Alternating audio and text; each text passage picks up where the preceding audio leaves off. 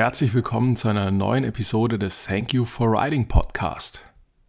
Endlich geht's los, die erste Folge mit einem echten Gesprächspartner, nicht nur ein Monolog von mir und einem kleinen Auftaktinformationen, sondern wirkliche Geschichten, Anekdoten, persönliche Erlebnisse aus dem Alltag einer Person aus dem ja, Mountainbike-Alltag, aus dem Mountainbike-Umfeld.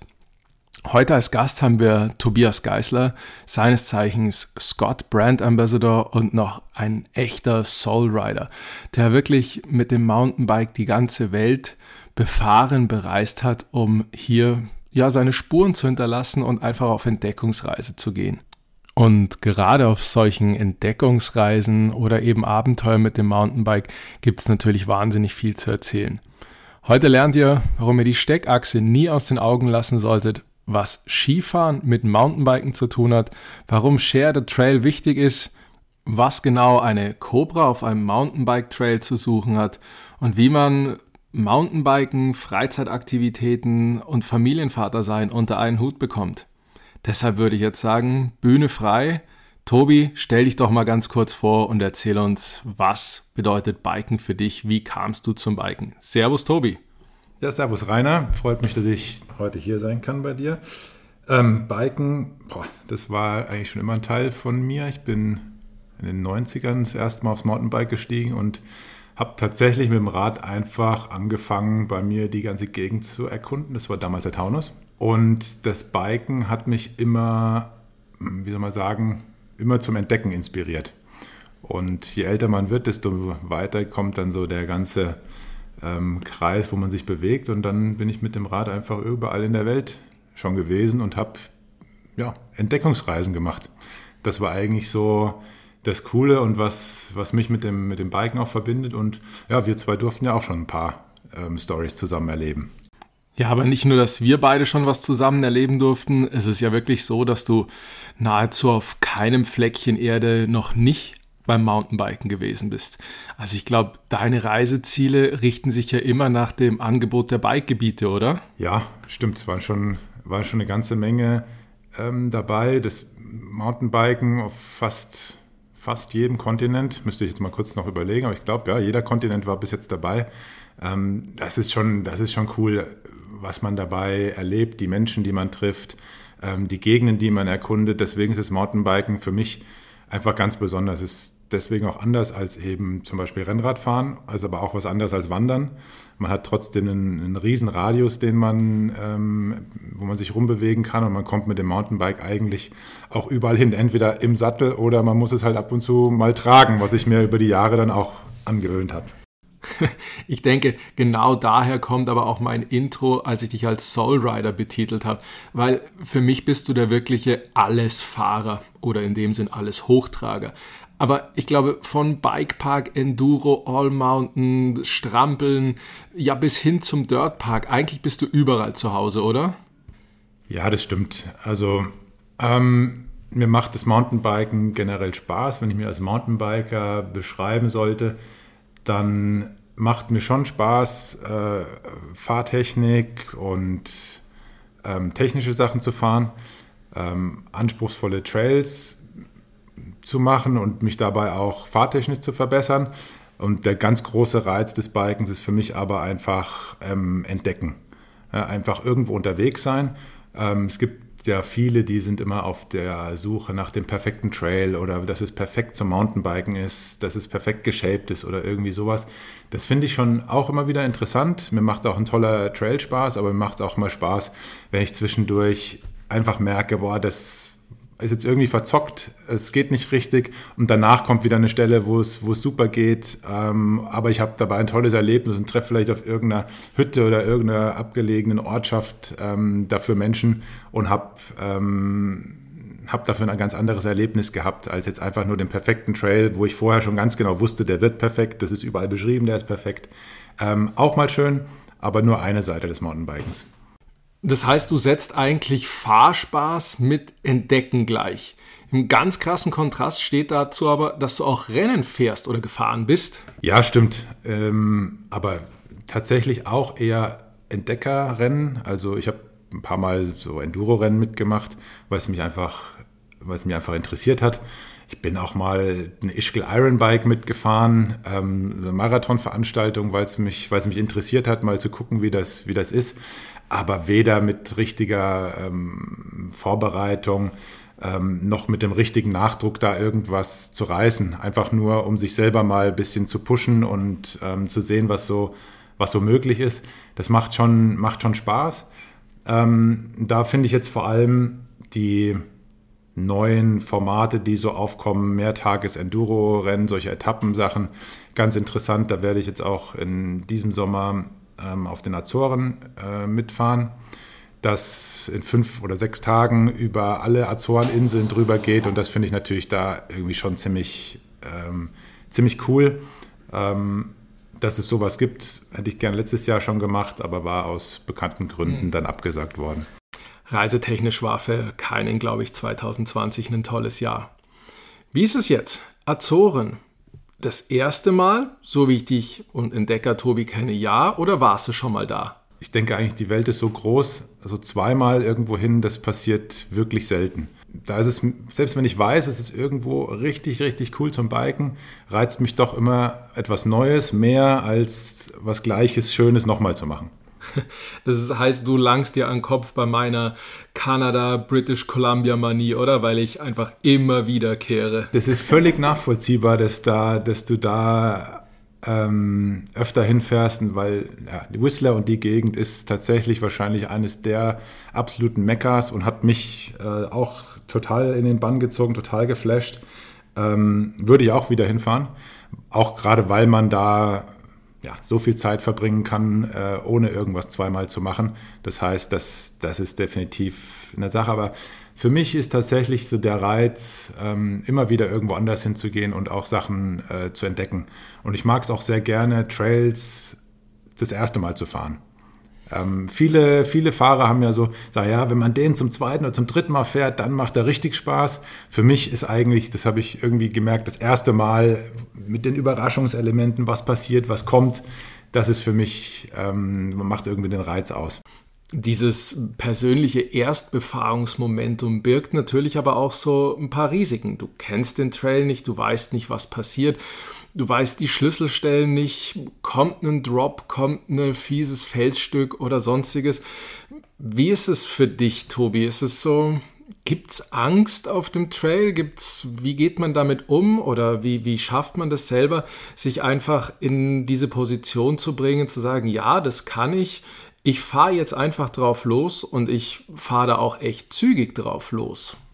Ja, das ist ähm, tatsächlich eine, eine Gratwanderung, muss man sagen. Also ich würde schon sagen, dass ich jemand bin, der sich gerne selber pusht, aber gerade wenn man ja, abenteuerlich oder abgelegen unterwegs ist, muss man auch sehr genau abwägen, was macht man jetzt gerade noch und welches Risiko nimmt man in Kauf. Das heißt, man oder ich muss auch sehr genau wissen, wann ist es jetzt einfach Quatsch, was zu machen, weil auf Sri Lanka irgendwo ohne Handyempfang es vielleicht nicht das Beste ist, jetzt da hinten den Abhang runterzufallen oder allein sich auch nur eine Platzwunde zu holen. Mhm. Ähm, deswegen ist das immer wieder ein Thema, was mich, was mich auch beschäftigt, aber ähm, ich finde es innerhalb der, der Fähigkeiten, die man mit der Zeit so erlangt, auch sich selber einzuschätzen, ähm, ist schon viel möglich. Und tatsächlich ist das eine Sache, die ich sehr mag, so an den Grenzen dann zu gucken, wie, wie geht es jetzt noch? Also was, was ist gerade so möglich, man weiß, das kann ich eigentlich, aber es gibt auch dieses Kribbeln noch. Also dieses Kribbeln, man denkt, okay, das ist machbar und dann bin ich auch jemand, der es gerne mal versucht und sehr häufig klappt es dann auch. Naja, klappt dann auch, ist fast schon untertrieben, denn du bist wirklich immer sehr zügig unterwegs, zumindest wenn wir beide fahren gehen. Und hast es aber alles komplett unter Kontrolle und echt im Griff. Also du hast selten so einen Two-Wheel-Drift oder mal einen Fuß raus oder eine Unsicherheit, geschweige denn, dass du neben dem Bike liegst, was natürlich total super ist. Gibt es dennoch ab und zu mal so die ja, Handbremse im Kopf. Hey, Tobi, du bist ja Familienvater. Oh, denk an Kind und Kegel. Ja, mit Leuten, mit denen ich fahre, sind es viele Familienväter, die dann so sagen, ja, das hat so viel bei mir verändert. Und ich denke dann immer nach und sage eigentlich nein. Bei mir nicht, weil ich wollte mich vorher nicht verletzen. Ich war vorher nicht kamikaze-mäßig unterwegs und ähm, ich will das auch nach wie vor nicht. Und ich hatte vorher kein größeres Risikobedürfnis als jetzt und ähm, von daher hat sich für mich nicht, nicht so viel geändert daran. Ich ja, war nie meiner Meinung nach totaler Kamikaze, das mögen andere vielleicht anders sehen.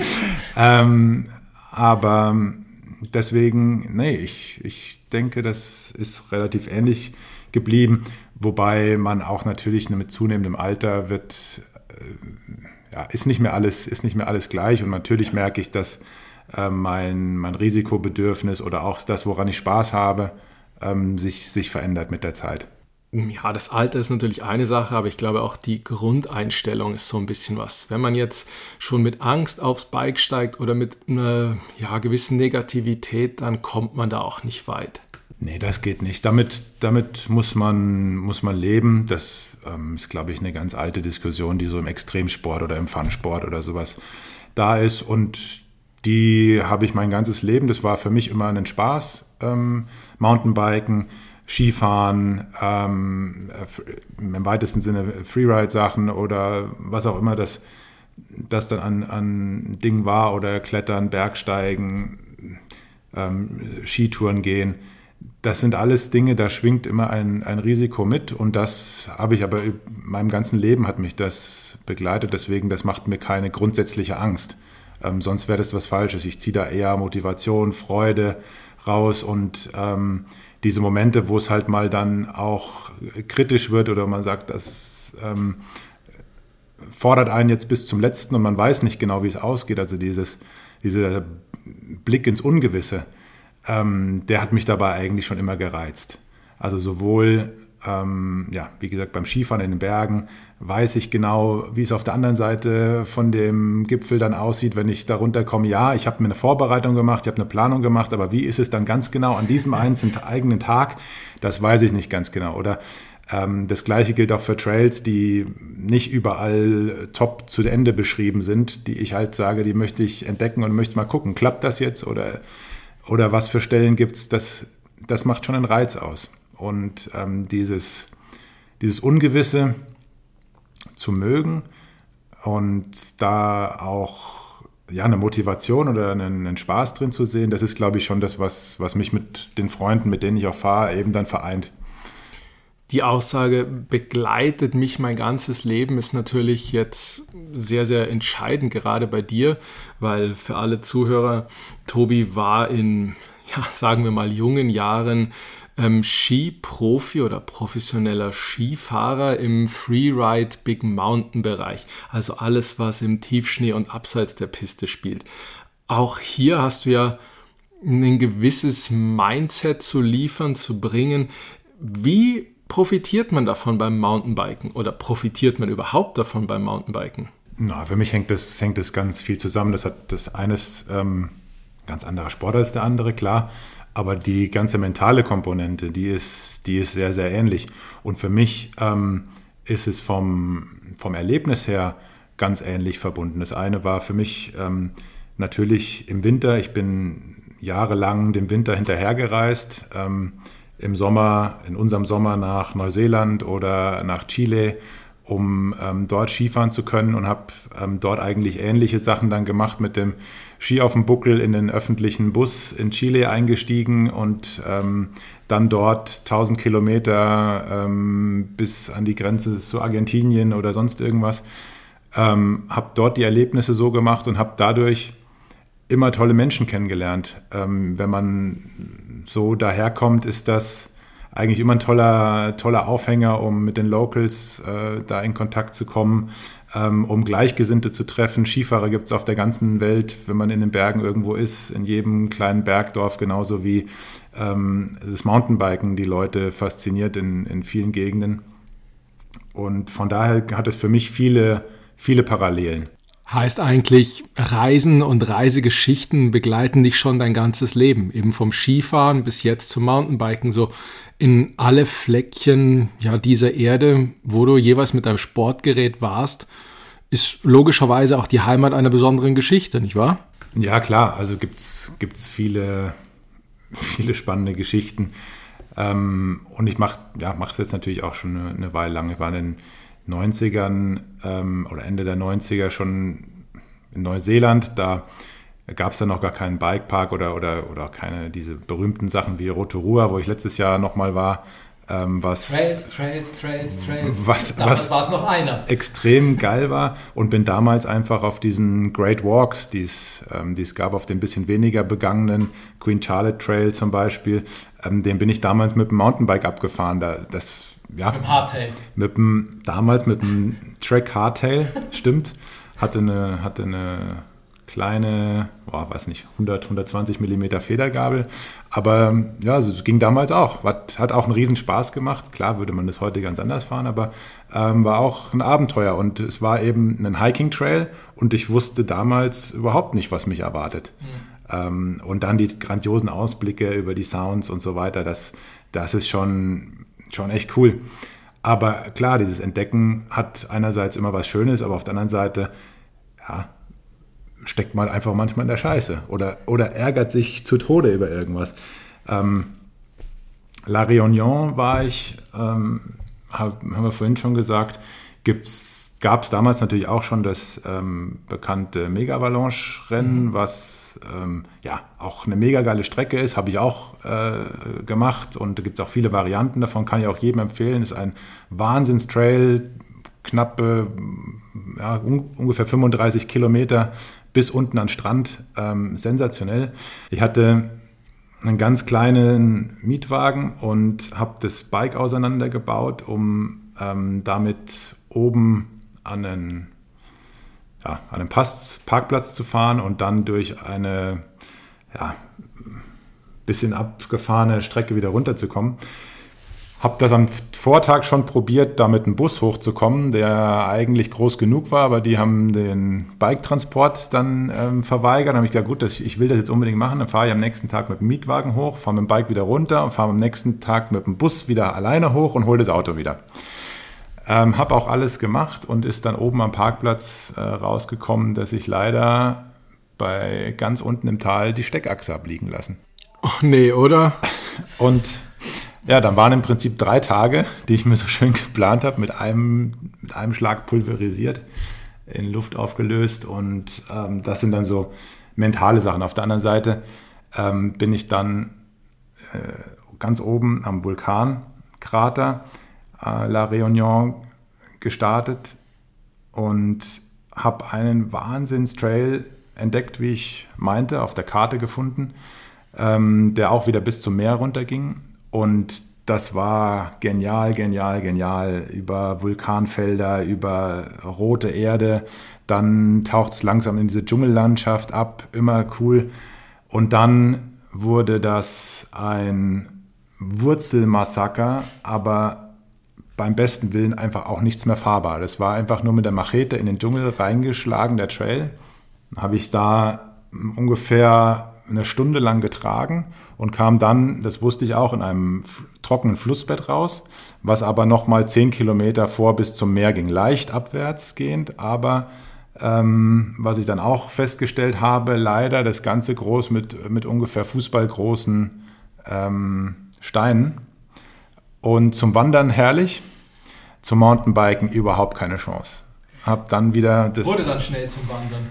Bike geschultert und ähm, bin dann bis zum, bis zum Meer vorgekommen, wo, mich, wo ich dann auf die Straße kam. Und das wusste ich auch schon, musste dann 25 Kilometer auf der Asphaltstraße noch zurück, weil ich nicht wusste, Gegenwind, wie man das dann so häufig hat. Und war einfach total platt und mega frustriert von dem ganzen Tag. Ähm, wieder daheim, das, das, gehört dann, das, gehört dann, das gehört dann irgendwie auch mal dazu der Preis an jeder Entdeckung, oder? Eigentlich nur in der Retrospektive lustig, währenddessen gar nicht mal so dolle, sondern mit viel Blut, Schweiß und Tränen verziert. Naja, aber Bike tragen bringt mich gleich zum nächsten Stichwort. Man sieht dich immer häufiger dein Bike geschultert, wahnsinnige Höhenmeter-Etappen nach oben tragen, um dann einsame Abfahrten zu suchen. Oder ist es wirklich der Reiz des Hochgebirges oder ja, was steckt hinter dem Bikebergsteiger, Tobi? Ja, also mh, das hat vielleicht auch ein bisschen mit dem Skifahren zu tun. Ich mag wirklich hohe, hohe Berge, das, das, das Gebirge, ähm, das Wallis zum Beispiel oder, oder auch bei uns in der Gegend ähm, in Österreich, den, am zentralen Alpenhauptkamm. Also Hochgebirge ist schon was mich, was mich echt fasziniert. Und ähm, da ist es halt tatsächlich schwer, teilweise es war unmöglich, auf jeden Gipfel mit dem Rad einfach hoch zu, zu pedalieren. Ähm, deswegen mache ich das gerne, das Rad auch dann mal 600, 700 Höhenmeter einfach zu tragen. Ähm, meistens mittlerweile dann schon gut informiert, dass man weiß, da lohnt sich dann die Abfahrt. Ähm, und das ist eine andere Sache, die ich eben sehr mag, ist lange Strecken oder lange, auch von Höhenmetern her, lange Abfahrten. Also Ehrlich? das ist, ja, es gibt, es gibt viele Leute, die ich weiß auch, kenne auch, habe auch gute Freunde, die fahren gerne im Bikepark und die fahren gerne ähm, ihre Höhenmeter 20 Mal auf dem gleichen Trail oder vielleicht in dem, in dem Trail-Netzwerk, was es da gibt. Das finde ich auch ab und zu mal schön, aber wenn ich einen Tag verbringen kann oder habe die Wahl und sage, es ist ein schöner Tag und ich kann vielleicht auf einen 3000er das Rad hochtragen und dann fahre ich den, den Rest des Tages einfach nur diese eine Strecke oder dieses, diese vielleicht 30 Kilometer, vielleicht 20 Kilometer ähm, diese, ja, was kann man bei uns so schaffen? 2000, 2500 Höhenmeter, das ist schon, schon dann an einem Stück, das ist dann schon so die ganz große, ganz große Nummer in, in den Alpen zumindest. Ähm, das ist das, was mir schon, schon richtig gut gefällt. Und was sich natürlich auch jetzt im letzten Jahr noch ein bisschen verstärkt hat, dass ähm, man schauen muss, dass man halt auch abseits der Massen irgendwo hinkommt. Ähm, ich da kommen wir jetzt in eine Diskussion rein, die natürlich gerade im, im Münchner Raum oder generell im Alpenraum schon zunimmt und die mir, die ich auch richtig und wichtig finde. Ähm, Share the Trail, das, das äh, Stichwort dazu. Aber man muss als Mountainbiker schon auch gucken, wo man hingeht und man sollte auch mittlerweile hier in dem Bereich zumindest genau wissen, dass am Sonntag eben manche Sachen sehr frequentiert sind und dass die leicht zugänglichen Sachen, wo ich im Forststraße hochfahre und ähm, dann den, den Trail, den perfekten Trail habe, dass da natürlich auch einfach zu viel los ist, um ordentlich Mountainbiken zu können. Und aus, dem, aus diesem Grunde heraus ist es mir dann auch recht, dass ich sage, ähm, klar, ich habe ganz, ganz normalen Job und am Wochenende ähm, trage ich dann lieber irgendwo und hab, bin weg von den Massen, ähm, gehe irgendwo hin, wo ich dann auch sagen kann, da, da fahre ich guten Gewissens, kann, kann Rücksicht nehmen, weil eben wenig Leute da sind und ähm, finde dann so meine Wege. Ja, gerade im Bergsport ist es ja tatsächlich so, dass sich Biker und Wanderer immer wieder, ja, im wahrsten Sinne des Wortes in die Quere kommen. Rücksicht, Rücksichtnahme ist alles so eine Sache. Huhn-Henne-Ei-Prinzip. Wer war zuerst da? Der Wanderer meint, ihm gehören die Berge. Der Biker sagt, ich will da aber auch fahren. Das ist immer so eine ganz schwierige Sache und da kommt man relativ schnell in den Streit, anstatt in eine sinnvolle Diskussion und eine wirkliche Lösung ist wahrscheinlich nicht in Sicht, oder? Ich habe dann eigentlich eine, recht einfache oder auch ein bisschen was gelernt ähm, wir vorhin gesagt haben, jetzt mit Familie und Kind bin ich auch ähm, dann doch häufiger beim Wandern. Und du merkst einfach als Wanderer, dass du eine andere Einschätzung zu den Leuten hast, die da auf dich zukommen.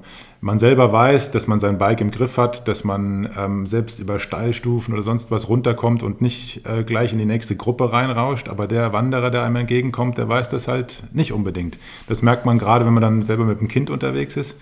Ähm, frage ich mich auch immer, wenn mir jemand entgegenkommt, ja. Hat der es im, Griff, im Griff? Hat der es im Griff oder nicht? Von daher kann ich das wirklich gut nachvollziehen.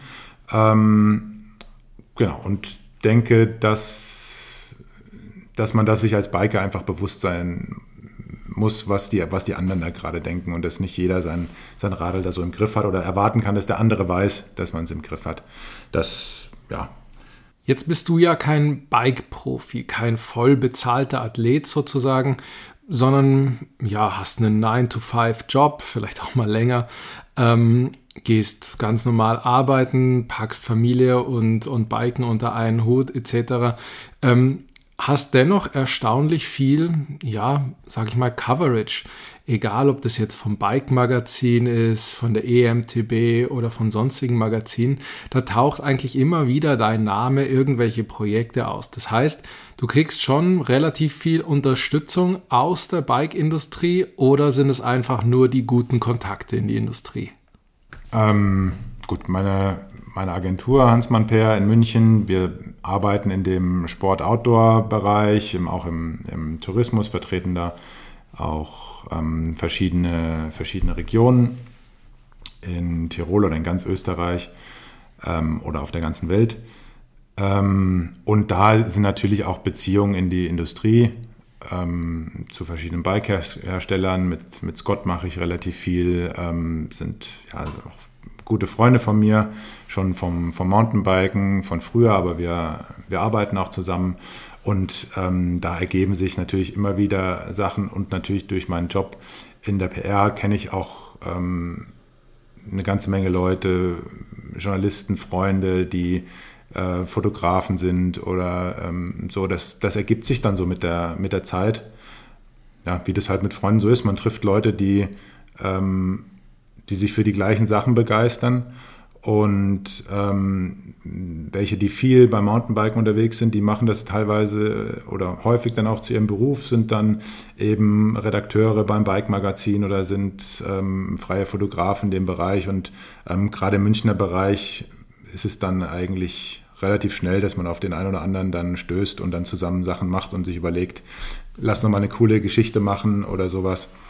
Und deswegen gibt es dann auch ähm, ja, die eine oder andere Geschichte von mir eben im Bike-Magazin oder jetzt bei EMTB oder früher ähm, oder ja, auch immer noch bei Skiing oder sonst irgendwas. Das, das hat sich dann über die Jahre einfach so ergeben.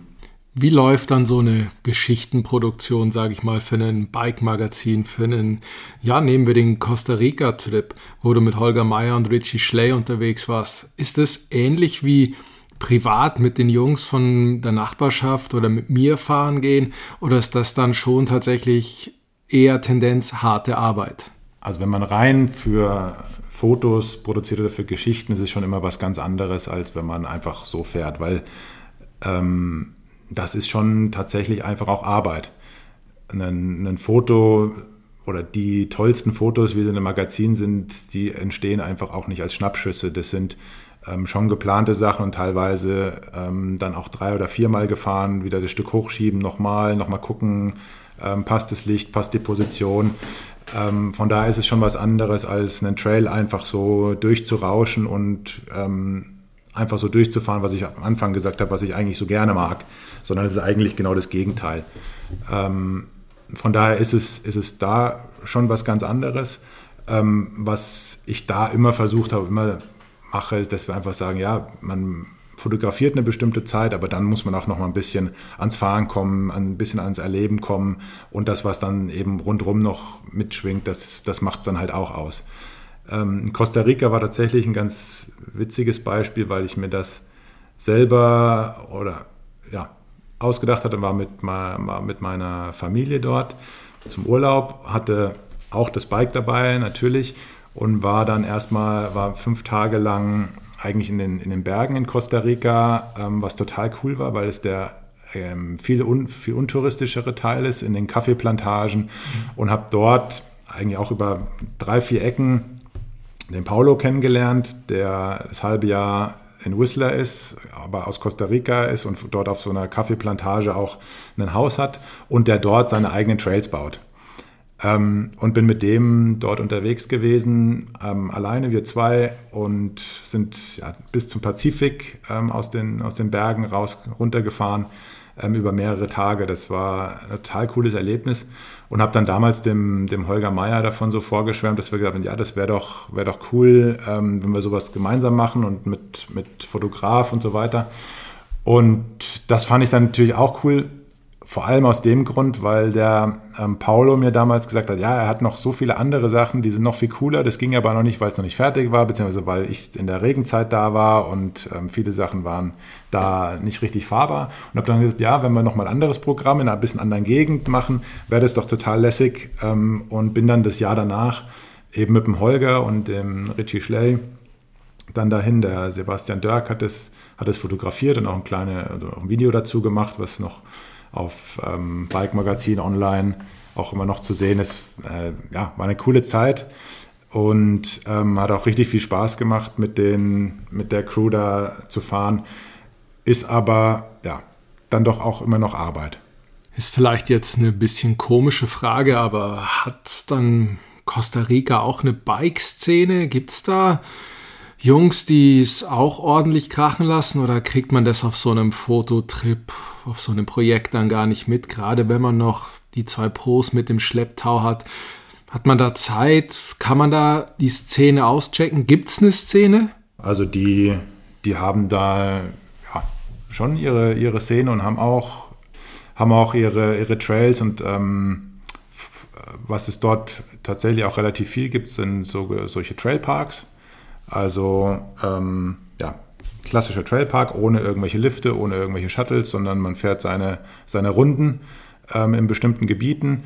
Ähm, auf der anderen Seite gibt es aber auch Trails, die mit Shuttles oder mit Bussen zugänglich sind, ähm, die gut funktionieren.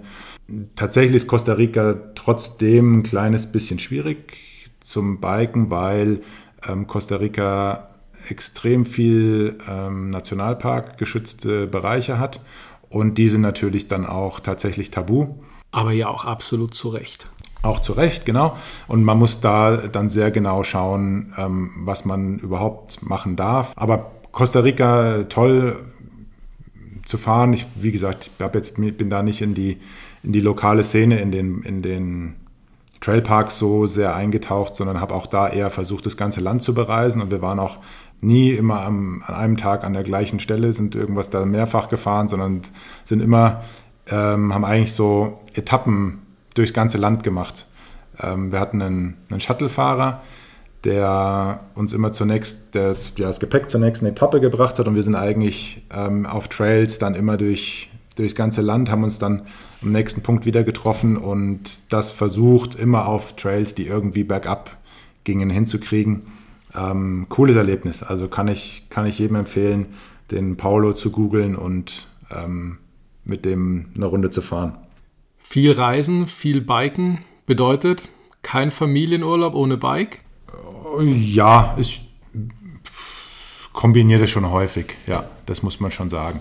Ähm, ich finde das eine sehr, sehr coole Art, die Urlaube zu verbringen. Ähm, aber natürlich machen wir auch normalen Familien oder ja. was ist normal? Aber ich nehme das Bike schon, schon gerne mit. Vor allem, weil selbst beim Familienurlaub braucht jeder mal so seine Auszeit, mal sein, sein Ding. Und für mich ist es dann eben ähm, mal mit dem Bike was zu machen. Auf Costa Rica zum Beispiel haben wir es so gemacht, da sind wir zusammen immer im Shuttle gefahren und ähm, meine Frau mit meiner Tochter haben immer ein cooles Programm gemacht in den Kaffeeplantagen mit, ähm, mit Birdwatching in dem, im Urwald oder mit solchen Urwaldtouren oder sonst was. Und wir haben uns am Ende des Tages wieder getroffen. Aber meine Tour dann zum Beispiel waren, waren sechs Tage und wir waren danach noch zwei Wochen ähm, so unterwegs und da war mein Bike dann auch im Storage und ähm, ist da geblieben, bis wir, bis wir wieder zurückgeflogen sind. Also das muss, da schaue ich schon, dass das, dass das sich in einem schönen, guten Gleichgewicht hält, dass jeder da was davon hat. Ähm, das, das klappt auch gut. Und der, der Vorteil ist aber, dass ich mit dem Bike eigentlich das Land schon mal so, so cool entdecken kann, wovon dann auch danach die ganze Familie profitiert, weil man lernt einfach Menschen kennen, äh, man lernt versteckte Plätze kennen, wo man sagt, da müssen wir jetzt auch nochmal gemeinsam hin. Da war, bin ich in irgendeiner Hütte vorbeigekommen, die war total cool. Gucken wir mal, ob wir das gemeinsam nochmal machen können. Und das ist dann eigentlich so das, das Schöne, ja. Das heißt, mit dem logistischen Aufwand steigt aber auch das Bonusprogramm.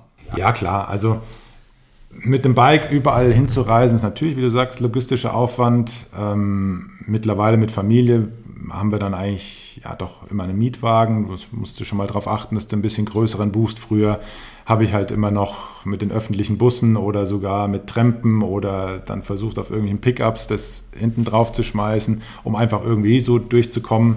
Ähm, das wäre mir immer noch eigentlich das Liebste, weil ich es am, am coolsten finde, auch mit den Leuten in Kontakt zu kommen ähm, und Länder besser kennenzulernen aber ist natürlich jetzt in, einem, in, einer normalen Urlaubszeit, die dann doch immer ein bisschen auch begrenzter ist und mit der Familie, ähm, nochmal ein bisschen was anderes, ja. Länder besser kennenlernen auf dem Mountainbike kann gerade im Familienurlaub vielleicht auch mal schnell schief gehen. Zwei Stichwörter: Trail und Cobra. Nicht Stevie fucking Schneider, die Trail Cobra, sondern wirklich Trail und Cobra. Ich kann die Geschichte zwar schon auswendig, aber bitte, Tobi, nochmal.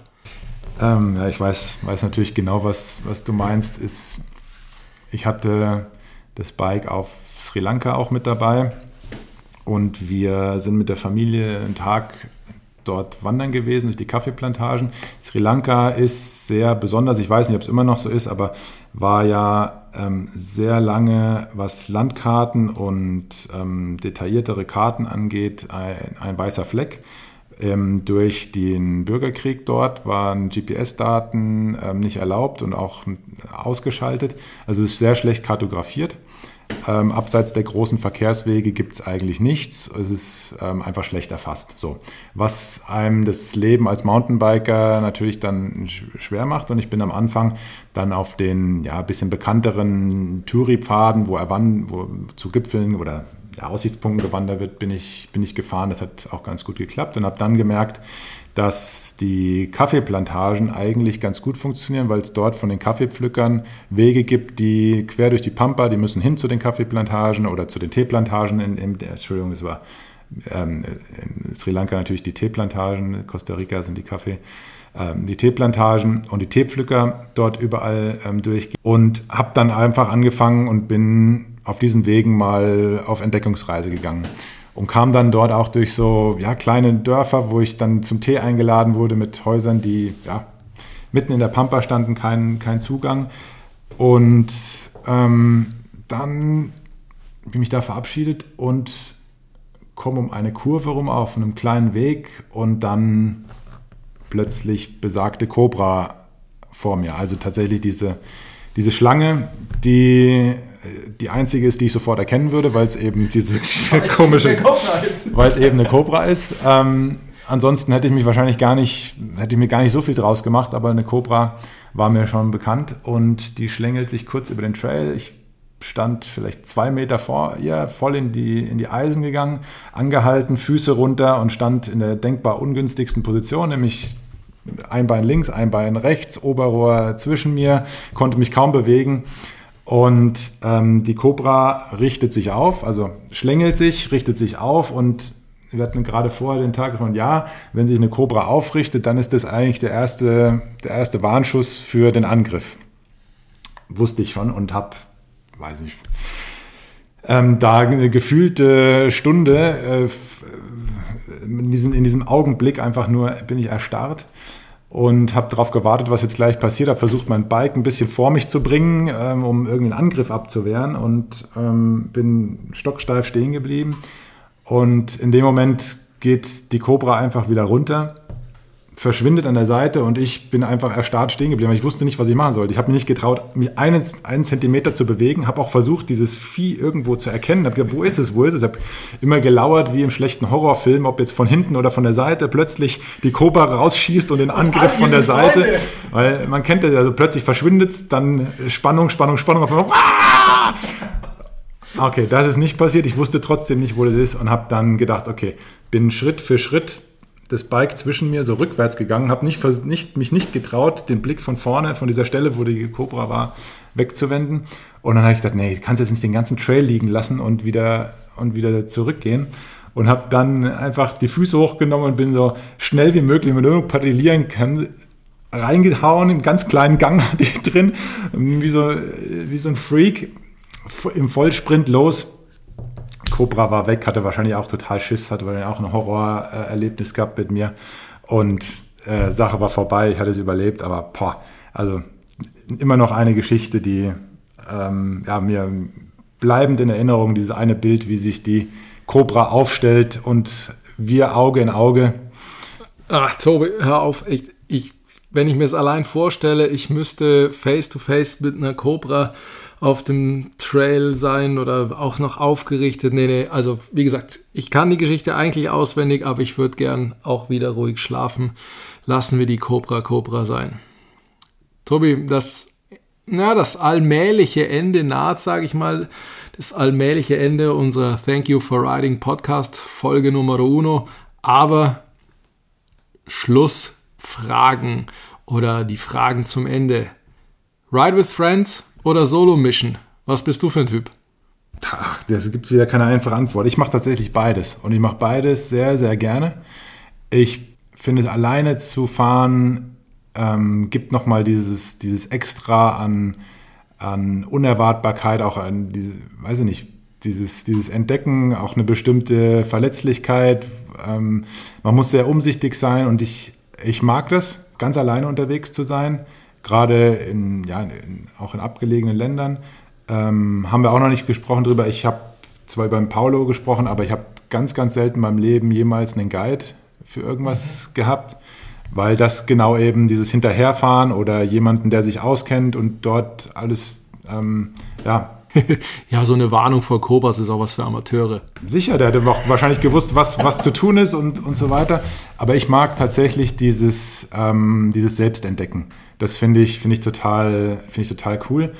Und glücklicherweise habe ich aber auch über die Jahre eine ganze Menge super Freunde, die das Gleiche eigentlich schätzen wie ich. Und mit denen zu fahren ist natürlich, ist natürlich auch genial. Also keine Frage, das ist, ähm, es ist beides. Ähm, gerade wenn es dann ans Mountainbiken geht und man pusht sich gegenseitig noch ein bisschen und man ist jetzt geht es darum, ja, ein gemeinsames Erlebnis zu haben, ist genial. Also gibt es für mich weder, also kein Schwarz-Weiß, sondern es ist, hat beides was für sich und ich genieße beides ohne Ende. Und ähm, mit guten Freunden zu fahren ist, ist genauso toll wie ähm, auf eigene Faust irgendwas zu entdecken und, und dieses, diesen Thrill ein bisschen zu erleben. Ja, ist wie oft im Leben, ne? die Mischung macht es einfach. Ich bin auch wahnsinnig gern allein unterwegs, den Kopf frei kriegen, einfach über nichts nachdenken, selber überlegen, wie man was wo fahren könnte, aber es geht auch einfach nichts über mit den Jungs fahren oder den Mädels, um dann ein bisschen Props zu kassieren, ein High Five sich abzuholen etc. pp. Hey, aber wo trifft man den Tobi, wenn er Fahrrad fährt? Trifft man ihn hier irgendwo? Klar, ich bin natürlich viel in der, in der Münchner Gegend oder im, ja, wenn es dann wieder erlaubt ist, ein nahen äh, Österreich unterwegs, klar, aber das ist einfach nur, weil ich tatsächlich auch nicht die ganze Zeit durch die ganze Welt gondeln kann und weil man auch sagen muss, dass es einfach extrem cool zum Fahren ist. Es gibt tausend äh, sehr coole Möglichkeiten. Ähm, man muss nicht durch die ganze Welt, um, um gut Mountainbiken zu können und, und was zu entdecken und was zu erleben. In, in Europa mag ich aber das das Hochgebirge und ähm, da finde ich es besonders spannend, zum Beispiel das Rhonetal oder das Austertal. Auch im Inntal Täler, die eigentlich sehr niedrig sind, ähm, unten. Also das Rhonetal hat, glaube ich, 500, 600 Meter Höhe ist es. Im Austertal sind es, glaube ich, 800 oder sowas. Und außenrum, ähm, je nachdem, stehen die 4000er. Am Ende des Austertals, ja, Mont Blanc ähm, ist der höchste Berg. Ähm, und in diesen, in diesen Gegenden zu fahren, finde ich genial. Im Maustertal ist es auch noch sehr, sehr weitläufig. Ähm, das heißt, da ist wenig, wenig Probleme mit, mit Wanderern oder sonst irgendwie was.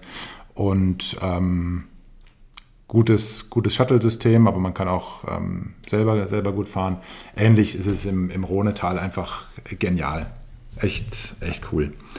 Ähm, ja, haben wir schon gesagt, Whistler und Kanada, also würde ich sogar auch jedem empfehlen, der Mountainbiken wie mich mag, wie ich äh, mag oder sich da so, so einschätzt, auch außerhalb des Bikeparks. Das war für mich eigentlich noch viel, viel genialer als das, was, was Whistler mit dem Liftsystem erschließt. Das ist alles cool, kann, also ist genial, kann man auch nicht anders sagen, aber dann was rundrum in Pemberton, in Squamish, oder sowas, also nur um ein paar Beispiele zu geben, zu finden ist, wo man selber die ganze Zeit nur denkt, wie, wie kann das hier so geil sein? Das ist schon, das ist schon extrem cool. Was mir auch sehr gut gefallen hat in meinem Leben, allein vom, vom Spaßfaktor her, ist äh, in Kalifornien, Santa Cruz. Da gibt es den Demonstration Forest, heißt das. Wird, glaube ich, fährt auch so ein, so ein so ein Shuttlebus, der immer wie eine Art Partybus mit riesen Mucke aufgedreht, fährt da, fährt da hoch, ab und zu mal. Den habe ich tatsächlich äh, selber nicht genommen, aber ähm, Demonstration Forest, mega geile Trails, cool gemacht, auch finde ich immer noch abgelegen, nicht total überlaufen. Zumindest als ich da war, war das, war das ziemlich cool. Und ähm, jetzt ganz aktuell, ich war auf Teneriffa und muss sagen, das hat mich auch total fasziniert. Teneriffa hat ja den Pico de Tede, ähm, den höchsten Berg Spaniens. Und ähm, klar, kannst runterfahren bis ans Meer, offensichtlich, ist eine Insel. Und das vom Mountainbiken her lässt sich das wirklich extrem gut machen, so ungefähr von 2500 Metern Höhe aus diesem ähm, Bereich raus.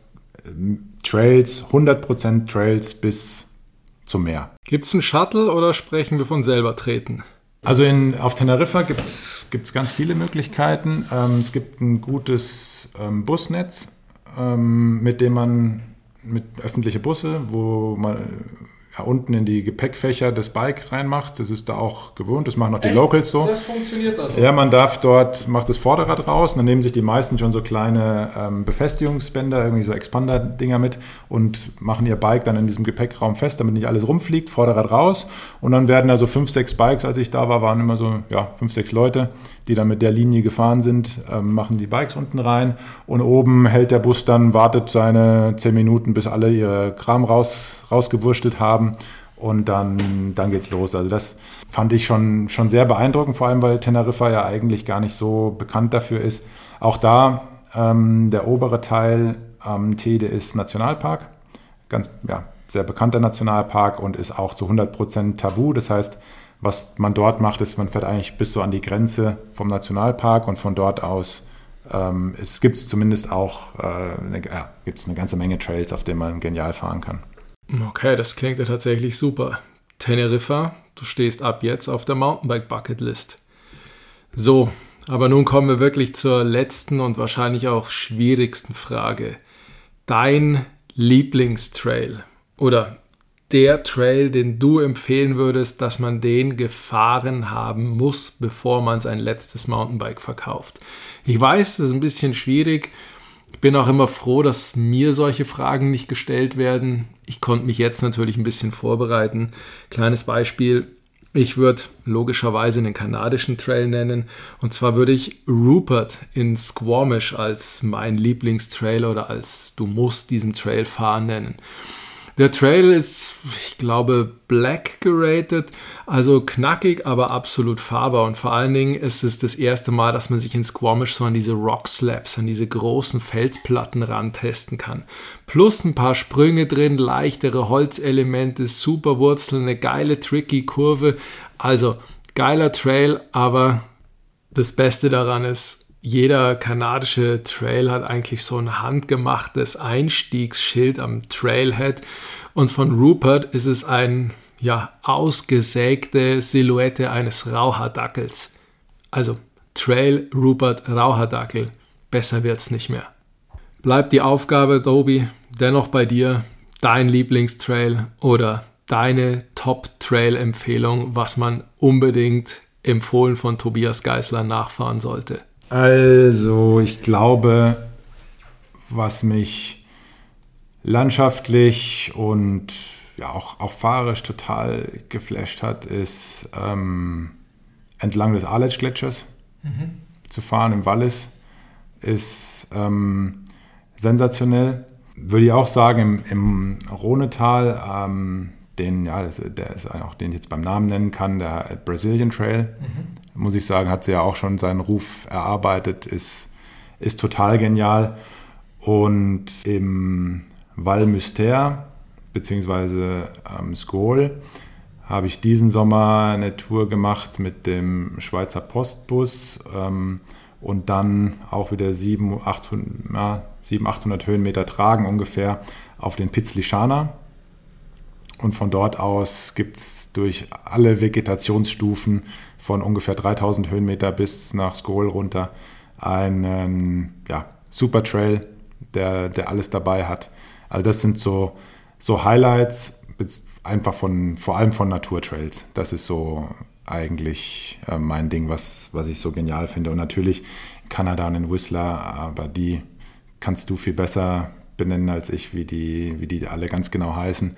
Das ist einfach ein riesen Mountainbike-Spaß. Also diese gesamte Gegend, das ja, finde ich, finde ich genial. Genauso wie das Trail-Netzwerk, was die, was die Jungs da von, von WeRide in Sintra in Portugal geschaffen haben, mit denen war ich, war ich mal unterwegs. Das ist auch ein fantastisches Gebiet, um einfach richtig Mountainbike-Spaß zu haben. Die anderen, die ich jetzt genannt habe, sind dann eher so Naturtrail und, und Entdecken, vor allem bei uns im, in unseren Breitengraden. Ähm, nicht zu vergessen, am Anfang, was ich gesagt die, diese Strecke vom, vom ähm, Megavalanche in La Réunion äh, ist für mich auch ganz weit oben dabei. Ja, Tobi, was soll ich sagen? Tausend Dank für deine Zeit. Ich glaube, mehr beweisen, dass man alles Fahrer, Weltreisender, Bikereisender ist, als es du jetzt in der ja, knappen Stunde gemacht hast, kann man eigentlich gar nicht machen. Ich würde mir wünschen, dass wir einfach noch eine weitere Episode zusammen machen, denn mir fehlt eigentlich noch Irland, Südafrika, Mallorca und du hast noch bestimmt so viel zu erzählen. Soll direkt heißen, wenn du Spaß hattest, machen wir einfach noch eine Episode. Danke dir, würde mich, würde mich sehr freuen. Tatsächlich muss ich mich dann äh, ein bisschen besser vorbereiten, um meinem Hirn hinten ein bisschen noch rumzukramen. Aber ähm, danke dir, Rainer echt cool, mein erster Podcast ähm, und eine ganze Menge äh, Episoden. Hat richtig Spaß gemacht, auch selber mal wieder drüber nachzudenken, was alles schon ähm, in, in den Büchern steht. Echt äh, vielen Dank dir für den entspannten Vormittag. Ja, wie gesagt, Tobi, eher ich habe zu danken, dass du dir die Zeit genommen hast und wie gesagt, all diese Einblicke gewährt hast, dass man schon nochmal sieht, dass ja, Soul Rider gibt es immer noch und sie soll es auch hoffentlich noch lange geben. Ja, ich hoffe, unseren Zuhörern hat es auch gefallen. Ihr könnt das Ganze natürlich gerne quittieren, indem ihr fleißig abonniert, den Podcast teilt, weiterempfehlt, ihn bewertet, bei Instagram vorbeischaut, auch hier einen Like oder einen Kommentar da lasst. Und dann heißt es in diesem Sinn, thank you for riding, Tobi. Ja, dann sind wir auch durch. Ich denke, wir sehen uns auf dem Trail. Bleibt gesund. Ich packe noch alle Links und was es Wissenswertes zu Tobi gibt und irgendwelche Artikel und Videos in den Anhang. Und dann. Thank you for writing, writing. Thank you for writing, writing, writing, writing, writing.